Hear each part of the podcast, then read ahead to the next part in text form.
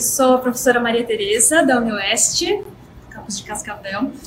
É, vim aqui convidado pela Semana Acadêmica de Biotecnologia da Unila para dar uma palestra e falar sobre a minha experiência principal que, de pesquisa, que é, é na área de produtos naturais de organismos marinhos. Né?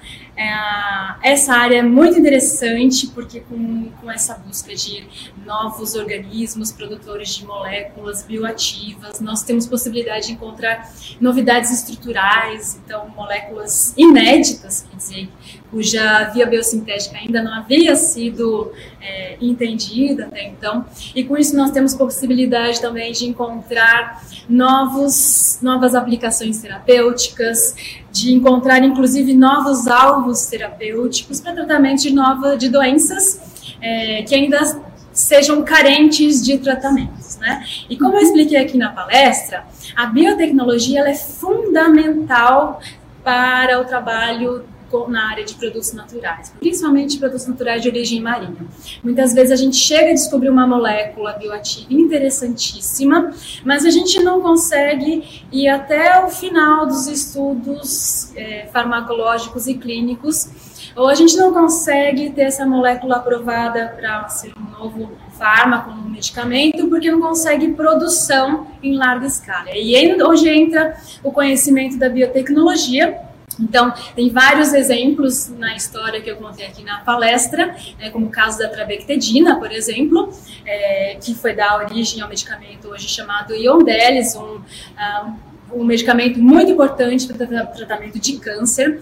Ele veio a tratar diversos tipos de cânceres para os quais não havia até então tratamento disponível.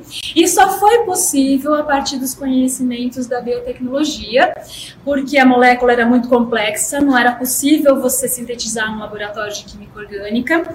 Mas, no momento em que encontraram e fizeram modificações é, é, genéticas no organismo, né, no microorganismo que pôde ser cultivado, a gente conseguiu obter parte da molécula da trabectedina a partir de fermentação. Né? Então, por técnicas da biotecnologia.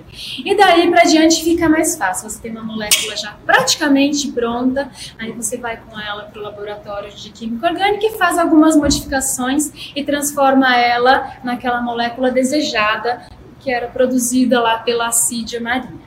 Então, só para reforçar a importância desses estudos e a importância também de trabalhar numa rede, né, numa interdisciplinaridade, inter, é, de forma interinstitucional, é bem importante fazer a, a, essa rede de apoio e colaboração. E realmente há muito a ser descoberto ainda no fundo do mar.